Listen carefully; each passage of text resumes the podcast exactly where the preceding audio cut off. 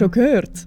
Das ist dies regelmäßige Update zu der Schweizer Podcast-Szene. Mit News, Gästen und euren Fragen. Ich bin Laura Bachmann. Ich bin Nico Leuenberger. Wir sind vom Podcast Club Switzerland und bringen euch Know-how und Inspiration, damit eure Podcasts noch besser werden.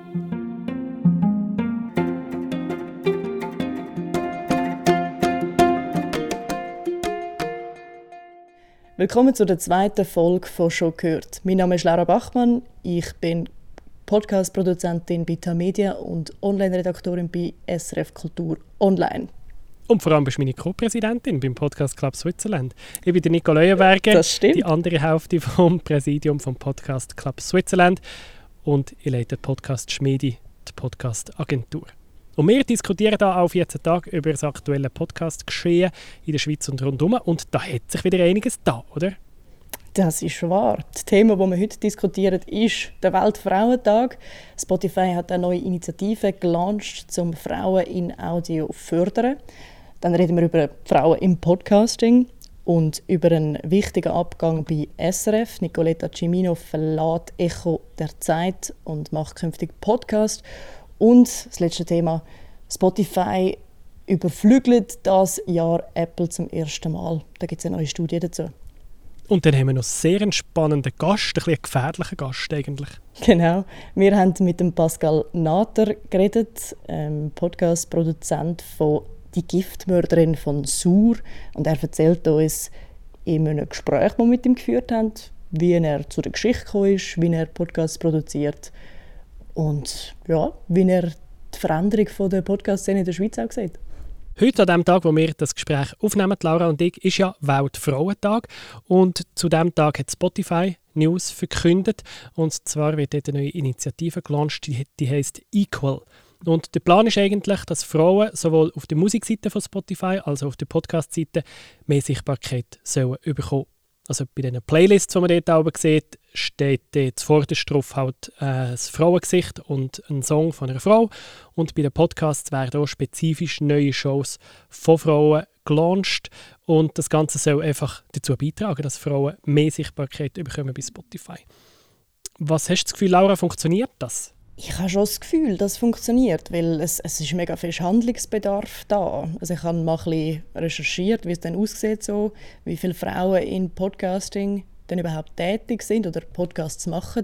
Und hey, das Ergebnis ist mega erschreckend. Also laut einer Studie, die ich gefunden habe, 2017 ist der Stand von der, ist nur ein, etwa ein Drittel von den Top 100 Podcasts auf Apple von Frauen. Das ist wenig. Das ist crazy. Ja, das ist mega wenig. Also ich muss jetzt natürlich sagen, dass es mir nicht erstaunt, die Zahl, aber es ist natürlich viel zu wenig. Ja, mich erstaunt es dann eben schon amix, weil ich höre halt extrem viele Podcasts, wo ja, starke Frauen am Mikrofon sind. Und darum vielleicht tut das auch so ein bisschen meine, meine Wahrnehmung verzerren, dass ich jetzt das Gefühl habe, oh ja, machen viele Frauen Podcasts. Aber ja, es ist noch krass, wenn man dann so Zahlen vor sich sieht. Und das ist ja einfach die, die erfolgreichsten Shows in dem Sinn gemessen. Es gibt ja schon Shows von Frauen. Hast du das Gefühl, die sind einfach weniger erfolgreich? Ähm, und falls ja, aus welchem Grund? Es könnte gut sein, also dass, es, dass man irgendwie einfach nicht an die, an die Podcasts ankommt. Aber es ist noch speziell, also so, ich habe das auch ein bisschen angeschaut, an was es könnte liegen und jetzt zum Beispiel ein Artikel redet davon, dass es vielleicht an der Stimme liegt also zum Beispiel, dass es, also es gibt Studien dazu, dass halt Leute es angenehmer finden, wenn sie eine tiefe Stimme hören, gerade wenn sie Audio hören. Und ja, Frauen haben halt eher eine höhere Stimme. Und dass es durch das halt wie so ein eine unterbewusste Verzerrung gibt, dass die Leute halt irgendwie mehr Resonanz zeigen wenn halt, wenn Männer am Mikrofon sind. Aber ist das so? Und ich meine, es gibt ja auch die ganzen digitalen Assistentinnen, also die Alexa und Siri sind auch beides Frauen, denen hören ja die Leute zu. Das stimmt. Aber eine krasse Studie, United Nations hat einen Report herausgegeben, der sagt, das ist eben ein mega Problem, dass, dass Frauenstimmen viel eher gebraucht werden oder üblicher sind, wenn sie in der Rolle von einer Assistentin sind oder wenn, wenn sie mm. irgendwie hilft. Also Männerstimmen hört man eher also hört man irgendwie anscheinend lieber, wenn sie halt so Anweisungen geben mhm. und irgendwie so, wenn es klar muss sein. Und Frauenstimmen sind dann, hört man lieber, wenn sie hilfreich sind. Okay. Und das ist noch, ja, also, auch zum Beispiel, wenn du jetzt so überlegst, so die SBB-Durchsagestimme oder so, das ist auch eine Frau, mhm. eben Alexa, Siri, alles Frauen. Wenn das mal so irgendwie ausformuliert wird, finde ich noch krass, geht man wie so wie Schuppen vor, von den Augen. Also, ja, logisch, das krass. Okay. Und im Podcasting, ja, müssen wir, müssen wir daran arbeiten, Frauen sichtbarer zu machen. Spotify macht da mal einen Schritt mit dem Equal Hub und sie sagen ganz klar, sie wollen das jetzt lancieren zum Frauentag, aber es soll natürlich ein, ein äh, fester Bestandteil werden von Spotify, vom Spotify-Erlebnis. Wenn du dich einloggst, solltest du eigentlich immer relativ prominent auch Sachen von Frauen sehen. Hey, ich finde das super, weil vor allem, also man, man weiß ja, also das, was man konsumiert oder eben Medien etc., auch Podcasts, die haben eine große Kraft, also eine große Macht auch über wie wir die Welt sehen, wenn wir nur äh, Männer sehen in Führungspositionen oder nur Männer sehen äh, am Fernsehen, am Radio eben, oder als Podcast-Hosts etc., dann, dann, beeinflusst einem das ja in seiner Wahrnehmung. Und darum habe ich schon das Gefühl, dass wenn man Podcasts von Frauen sichtbar macht, dass das grundsätzlich gegen das Problem hilft. Gut, dann kommen wir doch zu einer ganz bekannten Frauenstimme und glaube ich einer sehr erfolgreichen Frauenstimme, nämlich die von der Nicoletta Cimino mindestens den Namen den kennt man, oder? wenn man ein mit Audio und Radio zu tun hat in der Schweiz. ja, eh. Schon sehr viel Echo der Zeit gehört, äh, wo Nicoletta Cimino ähm, moderiert hat. Ah, also die erste Reaktion, die ich, ich auf das hatte, ist so, ah, schade, schade geht sie. Mhm. Aber als ich nachher den Artikel weitergelesen habe, von wegen, ja, sie macht sich selbstständig und macht in Zukunft Podcast, ist so, ah, sie macht es eben richtig. Ja, sie ist jetzt 17 Jahre beim SRF und sagt da, ja, sie sei dankbar für die Zeit. Ähm, sie hat sich da immer dürfen weiterentwickeln und Verantwortung übernehmen und eben für die Radioinformation arbeiten. Aber jetzt ist offenbar Zeit zum Weitergehen. Und eben, sie will in Zukunft ähm, Podcasting anbieten, Moderationen natürlich anbieten und äh, ich bin sicher, das wird sackgut, wenn die das macht. Mhm. Ja, bin ich auch absolut überzeugt. Aber es ist auch wieder krass, wenn so ein, ähm, ein Schwergewicht quasi von, von der Radioszene dann halt so die behütete Stube vom SRF verlässt mhm. und sich dann auf Podcasting einlädt. Hast du das Gefühl, das hat äh, noch mehr Wirkung als das, was es ist? Ich sehe halt einfach ein bisschen das Muster von den letzten Monaten, wo immer wieder äh, bekannte SRF-Stimmen gegangen sind und sich selbstständig gemacht haben oder in der Organisationskommunikation gewechselt haben. Und da glaube ich, ist irgendwo schon ein bisschen, ich weiß nicht, vielleicht bildet man sich so ein, aber es sieht schon ein bisschen nach einem Muster aus. Also es scheint dem SRF nicht ganz einfach zu fallen im Moment, um die guten Leute zu behalten. Ja, ist eigentlich mega schade, weil eben man hat ganz viele mhm. gute Ressourcen mhm. zum Podcasts machen. Es gibt sehr viele sehr gute SRF-Podcasts, aber wenn dann doch eben so wichtige Stimmen gehen, dann deutet das vielleicht schon ein bisschen darauf hin, dass, ja, wie sagt man dem, so die Grundlage dann doch nicht so ganz gestimmt hat, damit die sich können so entfalten können, wie sie, das, wie sie das sich wünschen. Ja, dass schlussendlich auch die Freiheit gefällt hat, oder? Mhm. Und das ist ja. natürlich schwierig, so etwas möglich zu machen in, einem grossen, und in einer grossen Unternehmung, aber es müsste eigentlich schon möglich sein, dass man die Kreativität irgendwie kann, kann nutzen kann, die da oben ist im eigenen Team, oder? Ja, das ist so. Darum, ja, ich weiß nicht, eben kleinere Teams, ich bin eh ein Fan von kleinen Teams, aber eben beim, beim SRF, also da, das merke ich ja selber, ist halt einfach eine riesige Maschinerie und da reden dann halt einfach sehr viele Leute drin aber also das ist ja eigentlich grundsätzlich nicht etwas Schlechtes. Durch das kann man wirklich halt großartige Produktionen machen. Das, das sehen wir ja auch irgendwie bei, weiß auch nicht, also bei anderen Podcast-Formaten da stecken immer extrem viele Leute dahinter. Mhm. Und, aber irgendwie scheint man da noch nicht ganz. Es kann es halt auch sehr schwerfällig machen, wenn so viele Leute dahinter stehen. Und dann, wenn genau. du eine eigene kreative Idee hast, um die durchzusetzen, ja, sagst du vielleicht irgendwann schon mal, man, äh, allein wäre ich schneller. Und logisch hast du nicht mhm. ganz äh, die, die, die Teampower hinter dir, aber kannst du wenigstens vorwärts machen. Mhm. Ja, das stimmt. Darum, ja, ich bin gespannt, was, was Sie da für Ich bin gespannt, was das Jahr ist. Da kommen sicher gute Sachen. Ich freue mich. Mhm. Können wir Sie dann auch mal im Podcast holen, wenn Sie will? Ja, auf jeden Fall. Dann zum Schluss vom Newsblock haben wir nochmal Spotify. Spotify, Spotify, Spotify. Ihr seht hier das Muster, ähm, das ist ganz klar.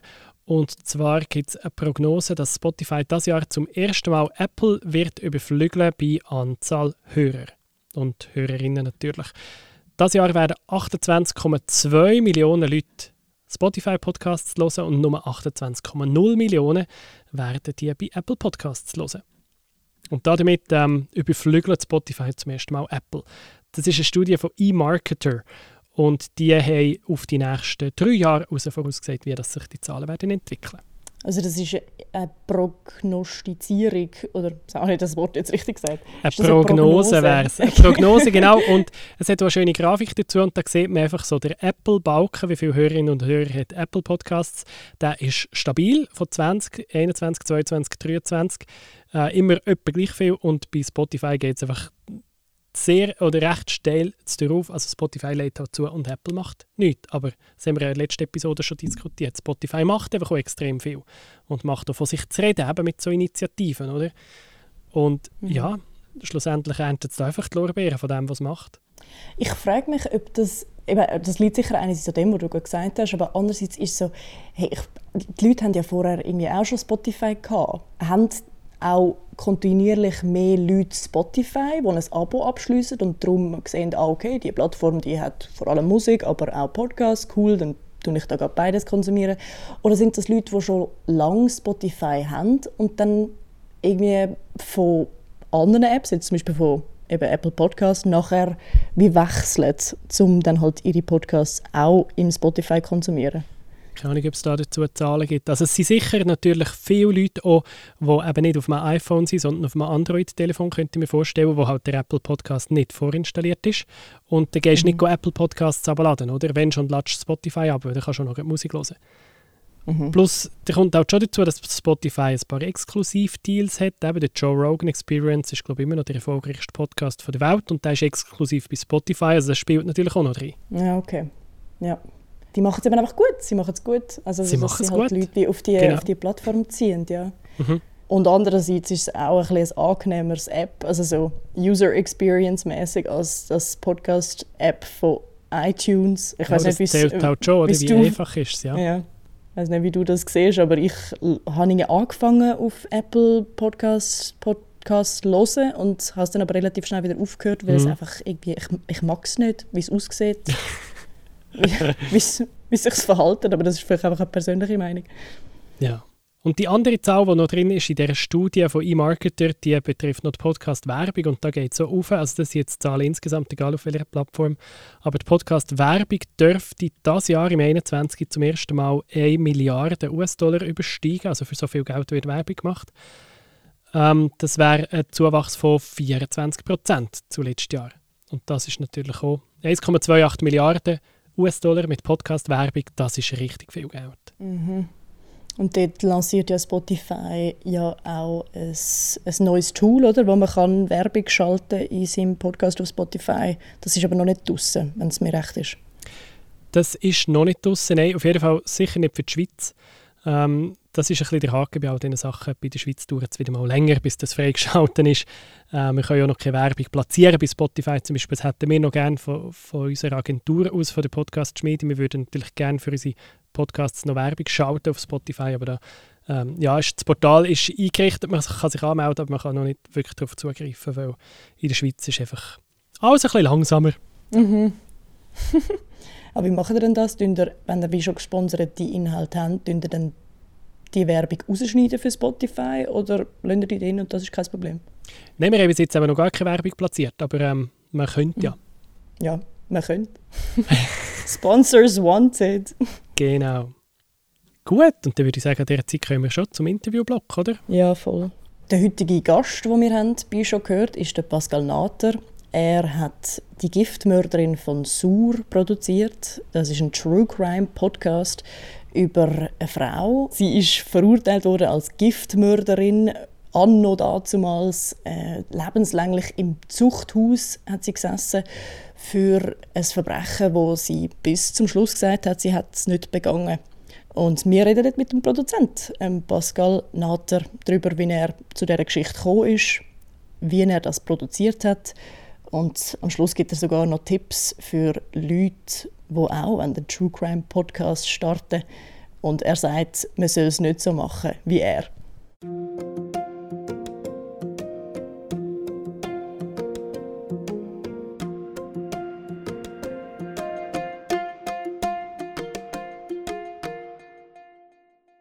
Ich bin da in das Dorf gezügelt, nach Sur, und habe gehört, dass vor 90 Jahren da eine Hex gegeben haben, eine Wahrsagerin, die zwei Giftmorde gemacht hat. Und es hat ein Buch gegeben, das vor drei Jahren zu dem Fall rausgekommen ist. Und als ich da angezügelt bin, habe ich das sofort gelesen. Und dann hat es mir den Ärmel reingenommen. Ich habe gedacht, das ist eine wahnsinnige Geschichte, dass man da nichts oder nur noch so wenig darüber weiß. Aber du sagst ja in der ersten Episode von deinem Podcast, hat, hast du eben noch den Satz drin, ja, man müsste ja die Geschichte jetzt eigentlich nicht nochmal erzählen, oder? Es gibt ja schon ein Buch. W wieso hast du es trotzdem gemacht? Du hast natürlich recht, man kann sagen, man kann es bei dem lassen. Äh, sie ist schon ausverzählt. Aber ich finde eben, da funktioniert Audio und Print schon sehr, sehr anders. Also im, im Printbereich ist etwas, glaube fertig erzählt, wenn die, äh, wenn die wahre Geschichte rausgekommen ist oder wenn es so historisch korrekt ist. Und im Podcast, im Audiobereich, da konzentriere ich mich sehr darauf, was wird darüber erzählt. Also das ist sehr auch ein Oral History Anliegen. Was erzählt man sich über die Geschichte? Und das ist eben meistens gar nicht nur das, was historisch verbürgt ist oder was stimmt. Und das ist auch das, was dann anfängt spannend zu werden. Also als ich angefangen habe, umzufragen im Dorf, haben plötzlich wahnsinnig viele verschiedene Varianten angefangen zu kursieren von dieser Frau da hat es plötzlich geheißen, die hätte ihre Ehemann umgebracht oder äh, eben einmal hat es von Hacks, von Wahrsagerin geheißen. Also die Geschichten sind sehr weit auseinanderdriftet und das hat mich immer noch mal mehr angefangen zu interessieren natürlich. Und wie bist denn du an die, also wie hast du gefunden, du gehst jetzt einfach mal ein bisschen umfragen und bist mal in die Archiv gegangen und hast Informationen gesammelt und erst nachher dich echt dazu entschieden, okay, ich mache jetzt einen Podcast über das oder bist du mit einer sehr klaren Idee schon an die Geschichte angekommen? Nein, es hat noch einen weiteren Aspekt, wieso dass ich sofort denke, man muss einen Podcast darüber machen. Weil äh, befreundete Theatergruppe, wo ich auch mal Teil davon war, die da in Sur arbeitet, hat entschieden, ein Theaterstück über diese Geschichte zu machen. Und damit ist schon eine Theaterautorin, Ariane Koch, die ich nachher mit ihr zusammengeschafft habe, am Recherchieren über den Fall und hat ein Theaterstück schreiben. Und mir ist klar geworden, wenn so viele Leute jetzt im 2020 nochmal anfangen, die Geschichte bearbeiten, dann kann es nur spannend werden. Also da ist nie irgendwie ein Konkurrenzdenken aufgekommen, oh, jetzt machen die ein Theater und oh, ist jetzt ein Problem, wenn ich jetzt auch noch da drin rumwühlen? Nein, nein, wir, wir haben es einfach gerade sofort äh, angefangen zusammen zu arbeiten. Und dann ist es eine Co-Produktion geworden eigentlich mit dem Theaterstück. Ist ja nichts Spannenderes, als wenn man dazu auch noch erzählen kann, dass jetzt da ein Theaterstück am Entstehen ist. Das ist doch eine super Lösung. Das war wirklich sehr schön. Ich konnte dann mit den zwei Schauspielerinnen, die sich die, die Verena Lehner, die historische Frau, versuchen so einzuverlieben, wo die versuch, wo versuchen, wie für die zu denken und sich über, zu überlegen, wie könnte die sein. Das sind natürlich auch spannende Gesprächspartnerinnen. Ich konnte sie dann auch als Sprecherinnen für den Podcast brauchen und konnte den Theaterprozess begleiten und das hat eigentlich alles noch viel reicher gemacht. Wie viele Episoden hast du am Anfang geplant? Weil so, wenn ich den, ich habe den ja durchgepinscht, den, den Podcast, und dann ist er wieder so gekommen, ja, jetzt uh. kommt halt noch eine Folge, weil das, die Geschichte ist noch grösser geworden. Das ist ein schwieriges Kapitel. ich habe das eigentlich angedacht als ganz einfaches Format ursprünglich. Ich habe irgendwie von fünf Episoden geredet und habe eigentlich gedacht, dass einfach zwei Menschen miteinander reden würden. Also wirklich so ein ganz klassischer True Crime Podcast es ist ja entstanden für das Radio Kanal K, wo ich auch arbeite, ein Alternativradio.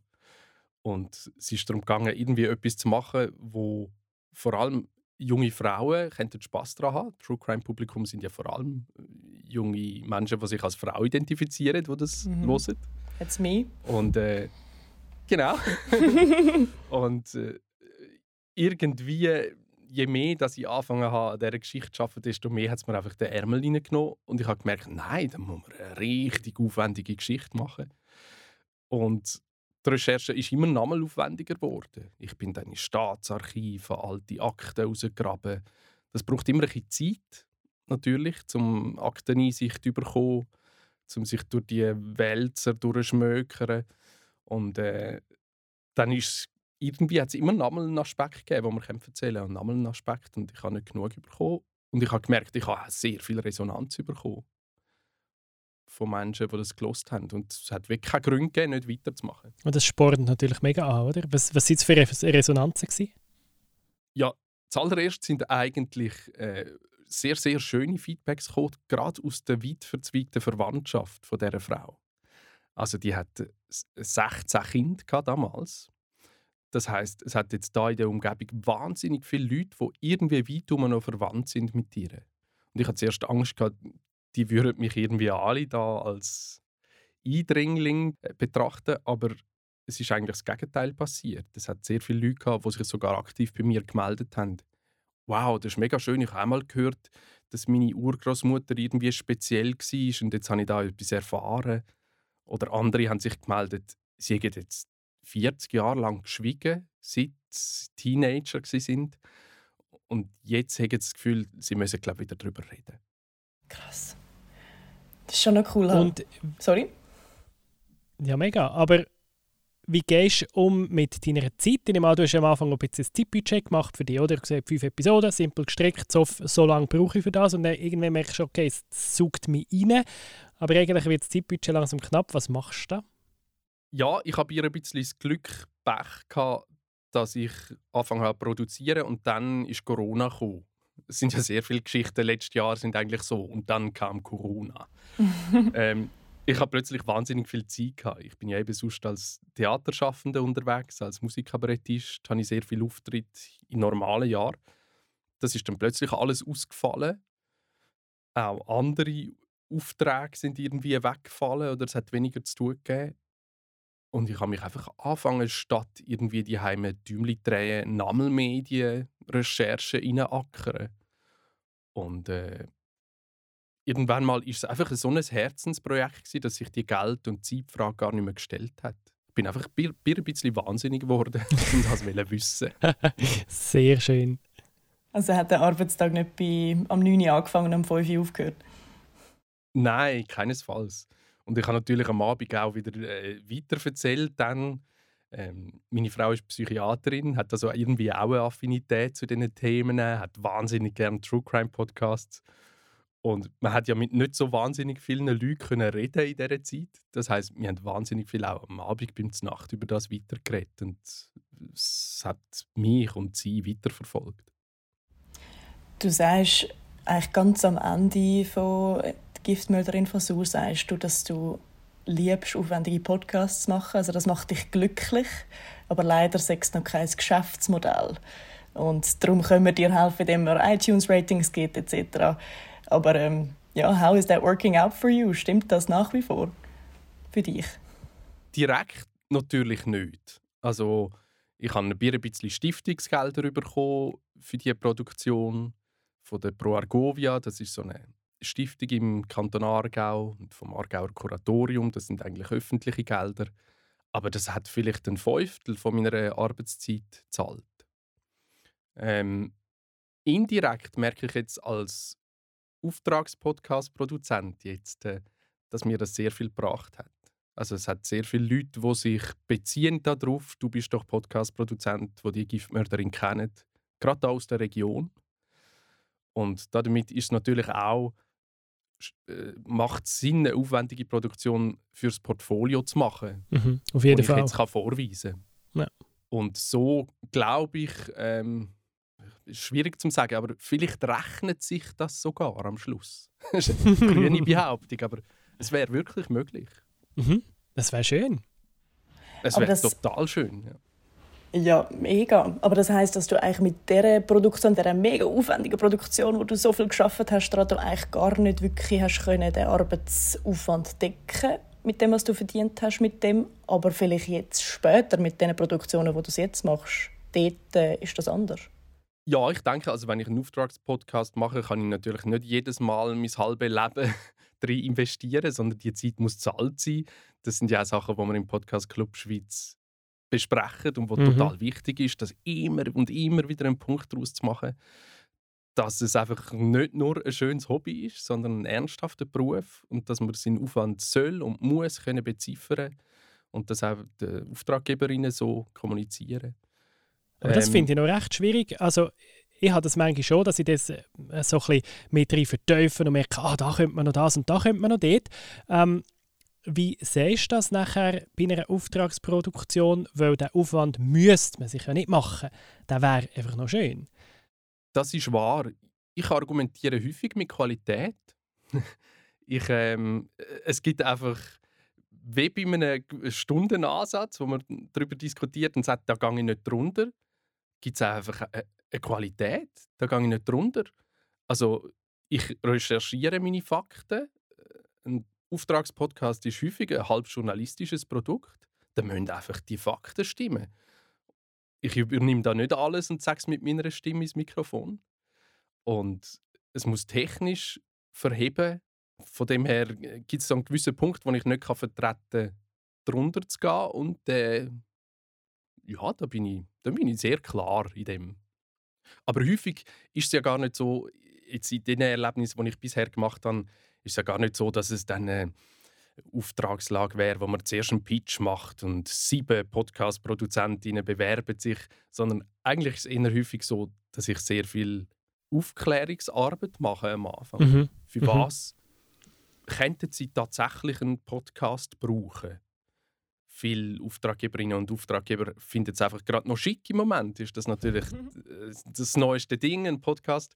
Und vielleicht gibt es auch irgendwelche Projektionen, für, für was das gut könnte sein oder was man damit könnte erreichen Ich finde, es gehört auch dazu, dass man da miteinander redet, ja, wa, was sind Ziele, was möchte man genau damit erreichen, was ist da für eine Form und was für ein Aufwand angesagt dafür.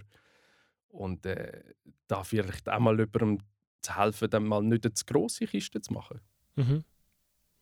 Und ich erlebe es ja häufig so, dass die Kundinnen und Kunden stellen sich ein bestimmtes Format vor, einfach abhängig davon, was sie selber kennen. Und die, die einen sind irgendwie mit True Crime groß geworden und äh, kennen nur das und möchten so etwas. Und die anderen haben das Gefühl, jeder Podcast ist einfach ein Gesprächspodcast. Das braucht Aufklärungsarbeit, oder?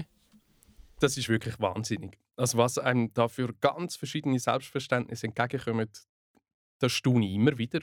Und darum müssen wir wirklich darüber reden, genau. Was meinst du, was meinen Sie mit Podcast, genau? Ist das, dass Sie selber äh, etwas in ein Mikrofon sagen und, und das tun wir irgendwie äh, veröffentlichen? Oder ist das eine recherchierte Produktion, wo, wo ich quasi als Auftragsjournalist etwas herausfinde und erzähle? Oder ist das ein Gesprächsformat zwischen zwei Menschen? Da gibt es ja wirklich ganz viele verschiedene Sachen. Und ich erlebe es im Moment schon als große Schwierigkeit eigentlich von unserem Business, dass wir äh, zwar jetzt die Begeisterung haben für das Medium oder für, für das Wort Podcast, dass es aber bei allen komplett etwas anderes evoziert. Also es ist ja mehr, wie wenn du in eine Buchhandlung reinläufst, hast du schon nicht das Gefühl, jedes Buch sei so ein ähnlich. Und jedes Buch ist entweder ein Krimi oder, oder, äh, oder ein Sachbuch. Es gibt ja ganz viele verschiedene und das sind sich die Leute glaube ich, Podcast noch ein wenig bewusst. Nein, nein. Also, wir sind ja von dem her gesehen auch eine lustige Branche. Also, wir sind der Podcast Club Schweiz und gehen davon aus, dass wir alle irgendwie etwas gemeinsam haben. Mhm. Wenn wir das jetzt mit Büchern machen also Eben, der Buchclub Schweiz, ja, ein, äh, umfasst Club, ein Menschen, viel. Bücher schreiben, das ist ein total weites Feld. Mhm. Hast du das Gefühl, gibt es doch Gemeinsamkeiten, die uns verbinden, egal welche Form das wir machen? Und mit welchem Hintergrund und mit, unter welchen Umständen? Ich glaube, man darf davon ausgehen, dass alle von uns wahnsinnig gerne Geschichten haben. Das ist ja, wenn man ein Buch schreibt oder so, hat man natürlich auch gerne Geschichten, kann man sagen. Aber ähm, ich finde so die erzählten Geschichten, das ist einfach etwas, das fasziniert sicher alle von uns. Du hast, ähm, apropos Geschichten, ähm, hast du auch wieder am Schluss von dem Podcast, du stehst das, äh, das Ganze abrunden und sagen, ja, und die Giftmörderin, die ist jetzt gestorben. Ähm, ist sie tot geblieben für dich oder kommt sie immer mal wieder zum Vorschein mit einer neuen Seite von der Geschichte? Ja, so die historische Verena Lehner, die ist gestorben ich glaube, sie lebt natürlich weiterhin weiter in den Köpfen der Menschen da zu und vielleicht dank dem Podcast auch über Sur hinweg. Ob es tatsächlich die letzte Episode definitiv war, das kann ich so noch nicht sagen. Es könnte immer noch etwas passieren, was ich irgendwie erzählenswert finde. Gerade mit diesen Dokumenten, Archivdokumenten, die teilweise sehr lang unter Verschluss sind, könnte sich noch etwas tun. Ähm, da kann ich natürlich schon nicht vollends loslassen. Also wenn jetzt da noch neue Informationen an mich antreten, glaube ich, habe ich dann schon einmal den Spass und das Feuer, eine zehnte Episode zu machen. Und etwas, was mich besonders freut, ist, es ist noch ein Live-Podcast geplant mit der Giftmörderin. Und zwar eine von der Geldgeberinnen, die Stiftung Pro Argovia, hat eine äh, Zweijahresversammlung von ihren Stifterinnen und Stifter. Und in dem Rahmen hätte die sollen eigentlich jetzt im April eine Live-Podcast-Episode machen, und zwar im Bezirksgericht in Aarau. cool.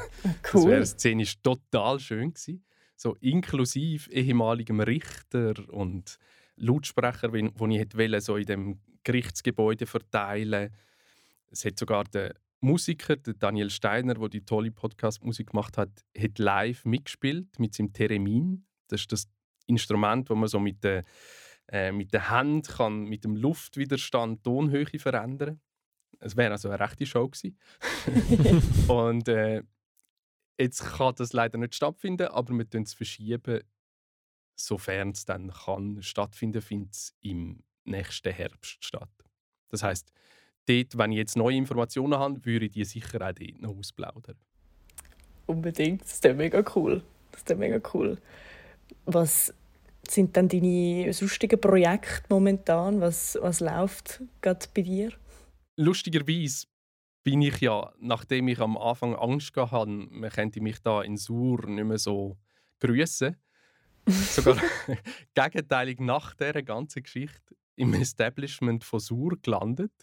Ich arbeite jetzt unter anderem in der Gemeindeverwaltung Aha. und mache einen Podcast. Zum Beispiel letzten Juni habe ich schon den ersten Abstimmungspodcast von der Schweiz gemacht. Und zwar hat Gemeinde Sur eigentlich traditionellerweise eine Gemeinsversammlung, wo alle Leute, wo also Wählerinnen und Wähler sich würden versammeln und dann mit Hand aufstrecken für oder gegen Geschäft votieren. Das hat natürlich nicht können stattfinden in der Corona-Zeit. Und dann haben wir die Idee gehabt, dass man mit einem Podcast könnte trotzdem irgendwie eine Art einen demokratischen Diskurs aufrechterhalten. Und ich habe eines Tages einfach vom Gemeindepräsidenten das Telefon bekommen. Sehr äh, cool. Äh, Pascal, du machst doch Podcasts, könnte man nicht einen Abstimmungspodcast machen? Aus dem ist jetzt eigentlich eine ganze Anstellung geworden, wo ich immer wieder einmal etwas mache für die Gemeinde. Audio, aber nicht nur Audio. Jetzt zum Beispiel gerade heute Morgen habe ich den nächsten Abstimmungspodcast, Abstimmungspodcast veröffentlicht über eine ganze unpopuläres Geschäft. Es geht irgendwie so um Mischwasserbehandlungsanlagen. Das ist so ein Abwasserbecken. sehr, also sehr faszinierend. Niemand will Geld dafür ausgeben und ich muss einen Podcast machen, damit das Geschäft durchkommt. Grossartig. Ist das nicht ein Modell, das du noch ausbauen auf andere Gemeinden? Ich behaupte natürlich schon. Ähm, ich ich finde es eigentlich eine total schöne Art, von politischen Geschäften zu erzählen. Sonst kennt man ja klassischerweise die Abstimmungsbüchli. Da gibt es zum Beispiel bei den nationalen Abstimmungen immer wahnsinnig riesige Kämpfe darüber, dass Büchli lügen und dann die, die Rechten sind dafür und die Linken dagegen und irgendwie sind glaube Audioproduktionen noch geeignet, so eine Art Übersicht über einen politischen Diskurs zu geben. Finde ich, das könnte man schon noch skalieren. Ich finde, da könntest du eigentlich ein Franchising daraus aufziehen, oder? Unbedingt, genau. Das wäre eigentlich schön, genau. Mit der nationalen Podcast-Partei vielleicht. Ja, vielleicht. Die werden noch zu gründen. Und dann bin ich noch am ähm, weitere Podcasts planen mit dem Stapferhaus. Das ist ein Ausstellungshaus in Lenzburg, da im Kanton Aargau, ganz in der Nähe von mir. Die machen super äh, diskursive Ausstellungen, die eigentlich auch manchmal ein bisschen sind wie ein Radio-Feature, wo man durchlaufen kann. Und im Moment haben sie eine sehr schöne Ausstellung über Geschlechtsidentitäten.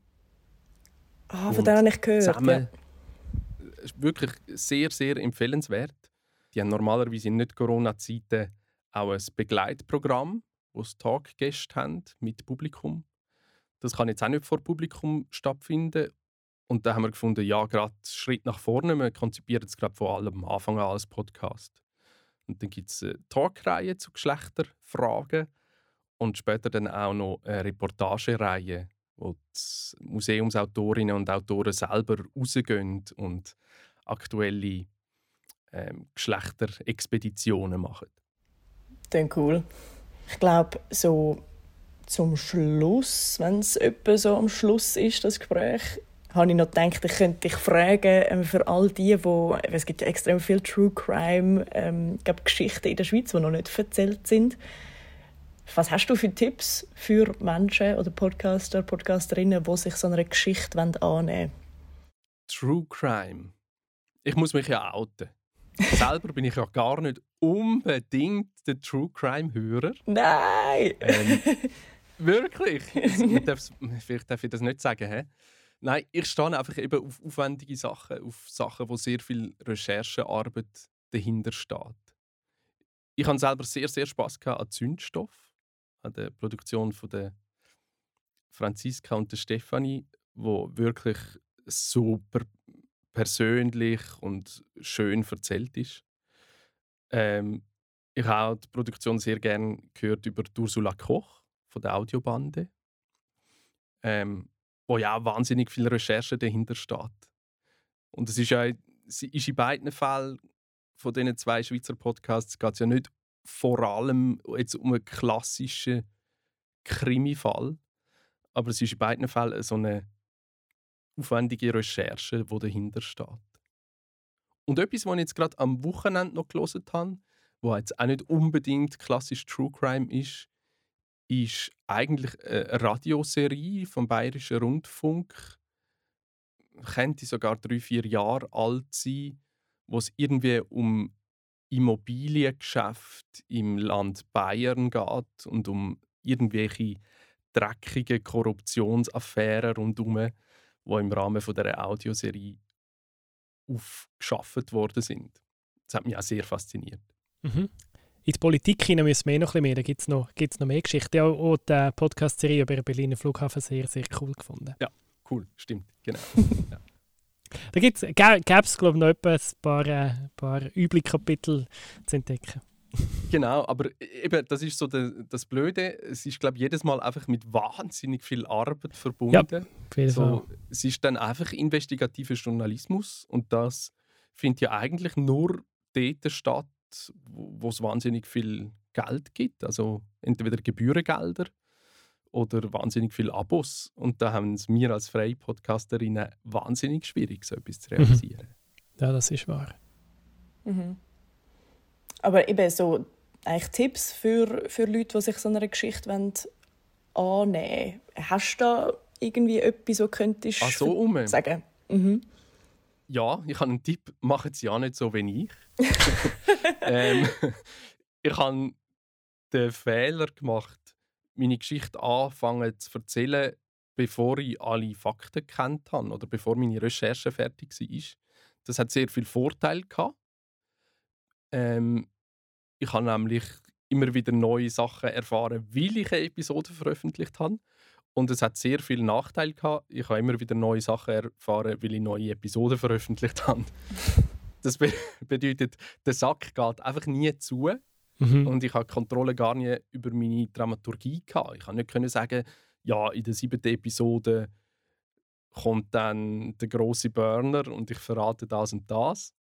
Sondern ich habe immer von Episode zu Episode müssen mir wieder überlegen, ja, was ist jetzt ein Cliffhanger, wo aber gleich ehrlich ist. Also, wie kann ich einen wesentlichen Teil für die nächste Episode aufhalten, ohne dass es einfach mega gemein ist und nicht her und äh, theaterlet, sondern dass es die Spannung aufrechterhält, aber haltet aber gleichzeitig halt ähm, abbildet, was mein persönlicher, ehrlicher Wissensstand ist als Journalist. Das ist schon mal super. Ich meine, ja, eh. Aber es ist ja mega schwierig, oder? Wenn, wenn, wenn du eben so einen True Crime Podcast machst, dann, dann eben die Recherche, die hat keinen Boden quasi. Das ist noch schwierig. Wahrscheinlich, um dort den perfekten Weg zu finden, um so einen zu gestalten. Ja, und du hast ja das Gefühl, du hast schon so viel Cooles herausgefunden, irgendwann willst du es ja auch erzählen, oder? Mhm. Ja, man, man, will raus mit dem. Am liebsten mhm. würde man eigentlich das Ganze sowieso einfach in sechs, sieben knackigen Sätzen erzählen. ähm, schuldig, nicht schuldig. Schuldig, nicht schuldig. Um das geht's. Nein, Sag ich habe übrigens ein sehr schönes äh, Buch gelesen noch in dem Zusammenhang ähm, über Podcast-Erzähltechnik vom, wie heißt er, vom Sven, wo auch zusammen mit der Franziska und der Stefanie geschafft hat. Sven Preger, Geschichten erzählen, Storytelling für Radio und Podcast. Dort stehen alle die Sachen, wo man eigentlich müsste sich vorbereiten, äh, bevor man mit der Geschichte so richtig loslässt.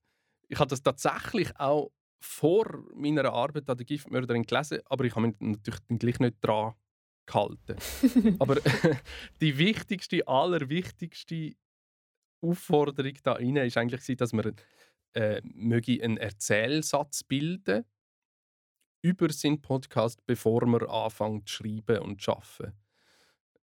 Das ist eine Aufgabe, die zuerst mal wahnsinnig einfach tönt. Aber wenn man versucht, seine Geschichte nicht zusammenzufassen in einem Satz, sondern zu formulieren, ja, um was geht es denn wirklich in dieser Geschichte, ist das wahnsinnig schwierig. Und als ich das einmal draussen hatte, in meiner Geschichte ist nämlich klar geworden, es geht nicht vor allem um die Giftmörderin von Sur, um die Verena Lehner, sondern es geht darum, dass vor ein paar Jahrzehnten etwas passiert ist und heute will man nicht mehr so richtig darüber reden. Das ist die eigentliche Geschichte. Und sobald mir klar geworden ist, dass das Geschichte ist, habe ich eigentlich, auch wenn ich nicht gewusst habe, was wir die noch erfahren, habe ich doch gewusst, in jeder Episode, ich muss an dem Faden bleiben, von dem man will nicht so recht darüber reden. Und ich glaube, das hat dazu beigetragen, dass es trotz der unfertigen Dramaturgie spannend geblieben ist. Ich finde es eh immer mega cool, wenn, wenn man so halt mit auf die Reise genommen wird, wenn, wenn eben noch nicht alles herausgefunden ist, sondern eben man mit dir eigentlich herausfinden kann, was, um was es eigentlich wirklich geht in dieser Geschichte. Und ich finde, das ist der gleich, also das ist grossartig gelungen, finde ich. Also. Danke vielmals, das freut mich natürlich zum Hören. hey ja, Nico, hast du noch eine brennende Frage? Oder Pascal, ist gut. Möchtest du noch etwas erzählen, wo noch nicht gefragt worden ist? Das frage ich auch immer. ist noch komisch, wenn man auf der anderen Seite Frage. ist. Nein, ich habe eigentlich keine Agenda für das Interview. Nein, ich freue mich einfach, dass ich Teil sein vom Podcast schon gehört und finde es mega toll, dass ihr das macht. Und äh, es ist ja einigermaßen lustig, dass der Podcast Club erst nach ein paar Jahren auf ja. die Idee kommt, einen Podcast zu machen. Es scheint noch, noch in jetzt. Es, es ist noch ein angesagtes Format, habe ich gehört. Genau. ja, besser spät als nie. Aber hey, merci vielmal dir, dass äh, du mitmachst. Ist sehr ja, cool, dich als Gast zu haben. Danke vielmals, dass ich mitmachen konnte. Ich habe Spass gehabt. Der Pascal Natter ist das gewesen. Er hat die Giftmörderin von Sur produziert. Wenn ihr den Podcast noch nicht durchpinscht habt, dann macht das jetzt noch. Es lohnt sich.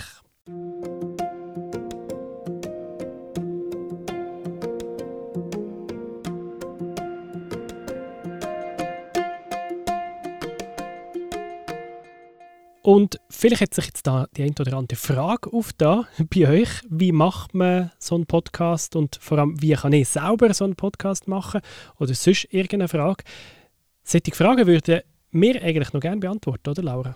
Hey, ja, mega gerne, wenn sie dann gestellt würden. Also macht doch das noch. Macht das E-Mail an info.podcastclub.ch oder stellt zu uns auf den Social Media Kanal vom Podcast Club Switzerland und dann kommen wir davor in der nächsten Episode und wir probieren, unseren Senf dazu zu geben. Dann schauen wir noch schnell in die Zukunft terminmäßig. Für die ganz spontanen, äh, das ist kurz nachdem der Podcast veröffentlicht wird, am Donnerstag, am 11. März, am Abend um 8 Uhr, tut Edison Research neue Zahlen veröffentlichen. Edison Research ist ähm, eine amerikanische Marktforschungsfirma, die seit etwa 15 Jahren. Zahlen erhebt, zu wie viele Leute hören Podcasts, wie, wo machen sie das und sehr interessant für Podcasterinnen und Podcaster. Man kann dort bei einem Zoom-Webinar gratis zuschauen.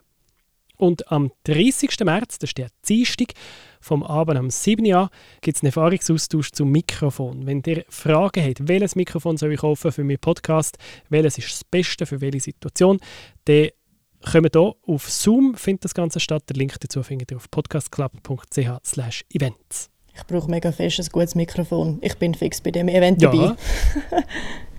yes, und ich glaube, dann sind wir so weit angelangt beim Ende von unserer Episode 2 und äh, wenn wir da auf die nächste Episode blicken, die kommt in zwei Wochen raus und dort haben wir nämlich schon einen Gast gefixt. Ihr könnt euch freuen auf Sabine Meyer von Beziehungskosmos. Ich bin ein sehr großer Fan von dem Podcast. Das ist immer noch einer äh, der erfolgreichsten Schweizer Podcasts. Das ist äh, das letzte Mal, als ich geschaut habe, Platz 18 oder so im iTunes, in den iTunes-Charts der hat es auch absolut verdient. Das ist großartig. Ah, Jedes Mal habe ich wieder augenöffnende Erfahrungen, wenn ich den Podcast höre. Nein, ist mega cool. Ich freue mich mega, um mit ihr über ihre, ihr Format zu reden. Und ihr könnt euch auch freuen, weil in der nächsten Episode kommt sie vor. Bis dann, macht's gut und äh, hört einen Haufen Podcasts oder macht den. Yes. Ciao zusammen, bis nächstes Mal. Das ist «Schon gehört», dies regelmäßige Update zu der Schweizer Podcast-Szene. Präsentiert vom Podcast Club Switzerland. Produziert hat die Folge Andrea Blatter aus der Podcast-Schmiede.